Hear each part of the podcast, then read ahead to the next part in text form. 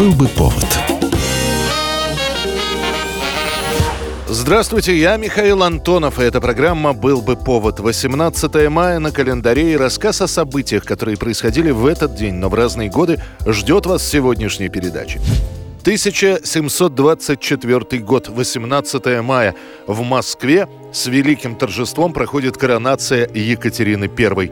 Марта Скавронская, бывшая жена шведского драгуна, бывшая служанка графа Шереметьева, бывшая любовница Александра Меньшикова, становится русской царицей. Что ты, Петруша?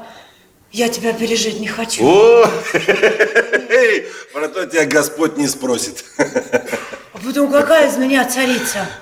Я ведь и не русская. А вот эту глупость не терплю. Я как рассуждаю? Вот кто Россию полюбил, кто ей верно служит, а тот русский. Вот Лефорт, Ганнибал, вот они-то русские. Марта, она же Екатерина, вместе с Петром уже 20 лет. И в бедах, и в радости Екатерина, такое имя она получает при переходе в православие, всегда рядом. Она одна может совладать с царем в его припадках гнева, умеет лаской и терпеливым вниманием успокоить приступы судорожной головной боли Петра. Иностранные послы сообщают – он любит видеть ее повсюду. Не было военного смотра, спуска корабля, церемонии или праздника, при которых бы она не являлась. Екатерина, уверенная в сердце своего супруга, смеялась над его частыми любовными приключениями. Но зато и он, рассказывая ей об них, всегда заканчивал словами «Ничто не может сравниться с тобою». О том, что Екатерина будет коронована, Петр объявляет еще осенью 1723 года. Специально для этого торжества изготавливается корона для Екатерины. А до этого Петр меняет порядок престола наследия. Отныне своего преемника на троне должен назвать сам действующий император – Петр Алексеевич меньше чем через год после торжеств скончается. После этого Екатерина I, его супруга, правит недолго. Она ходит в мужском платье, начинает, как Петр I, курить трубку, устраивает балы, праздники, застолья и кутежи, которые следуют непрерывной чередой. Все это подрывает ее здоровье. Екатерина умрет через три года после коронации, в 1727 году. 1958 год, 18 мая. «Золотую ветвь». Главный приз Канского фестиваля получает фильм Михаила Колотозова «Летят журавли». Ну вот, и ничего не случится. Слышь? Mm. А потом мы будем жить долго-долго. Сто лет. Лента, которую критики в нашей стране не очень хорошо принимают, на международный кинофестиваль вообще попадает случайно. А до этого «Летят журавли» переживут довольно много не самых приятных моментов. Фильм категорически не нравится Никите Хрущеву, который со всей прямотой говорит, что это лента про шлюху.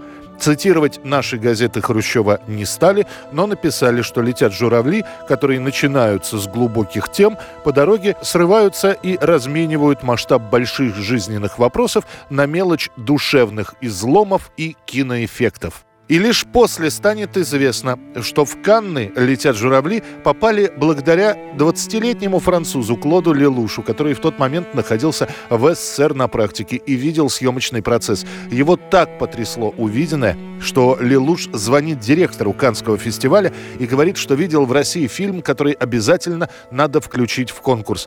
В Канны едут режиссер Михаил Колотозов и Татьяна Самойлова, исполнительница главной роли. После она будет вспоминать.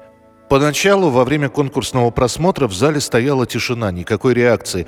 Мы напряглись. Потом в глазах членов жюри появились слезы, хотя им не положено проявлять свои чувства. Когда показ завершился, была долгая, долгая овация. Мы поднялись, кланялись, потом был яркий свет, масса восторженных слов в наш адрес, нас все фотографировали. Журналисты не давали нам выйти из зала. Интервью следовали одно за другим. О триумфе фильма на Канском кинофестивале в 1958 году в СССР сообщат сдержанно. В заметке без названия и фотографий в «Известиях» не будут упомянуты ни режиссер, ни автор сценария фильма. «Летят журавли» до сих пор остается единственным фильмом нашей страны, который получил главный приз Канского кинофестиваля. 1972 год, 18 мая. Официально об этом не сообщается, но сарафанное радио разносит новость. Случилась авиакатастрофа. В ней погиб один из самых талантливых пародистов Виктор Чистяков. Если популярность не кончается, это значит тоже хорошо. Если Броневицкий улыбается, значит все у Пики хорошо. Виктор Чистяков активно выступает всего 4 года, а его уже любит весь Советский Союз. Уникальный голосовой диапазон позволяет Чистякову делать пародии как на мужчин, так и на женщин. В его репертуаре Утесов и Шульженко, Козловский и Зыкина, Трошин и Герман – при этом мало кто знает, что Виктор Чистяков с самого детства мечтает стать эстрадным исполнителем и периодически сокрушается. «Я сам не знаю, какой у меня собственный голос». При попытках создать для себя вокальный репертуар у Виктора даже ничего отдаленно не получается на пробах. Он постоянно сбивается на пародийность. У него совсем нет певческой школы, часто болят связки, но при этом он пародирует один в один.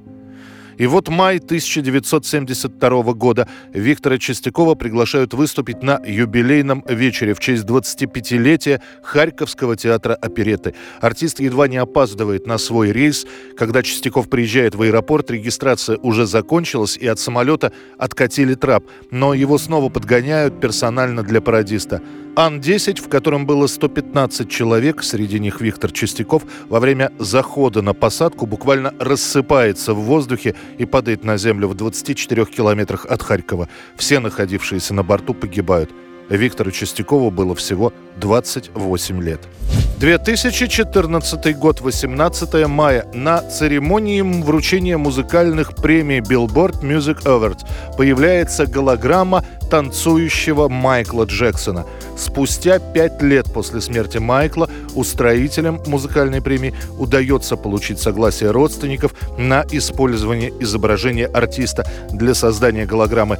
После появления на сцене фигуры Майкла Джексона зрительный зал встает и не садится до конца номера. Это была программа «Был бы повод» и рассказ о событиях, которые происходили в этот день, 18 мая, но в разные годы. Очередной выпуск завтра. В студии был Михаил Антонов. До встречи.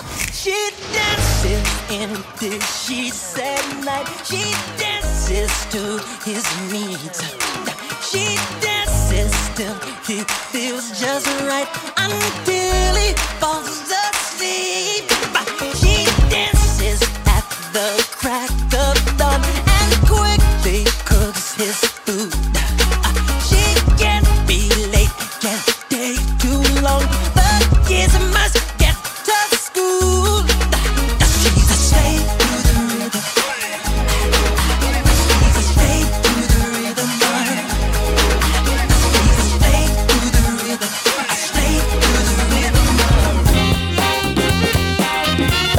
был бы повод.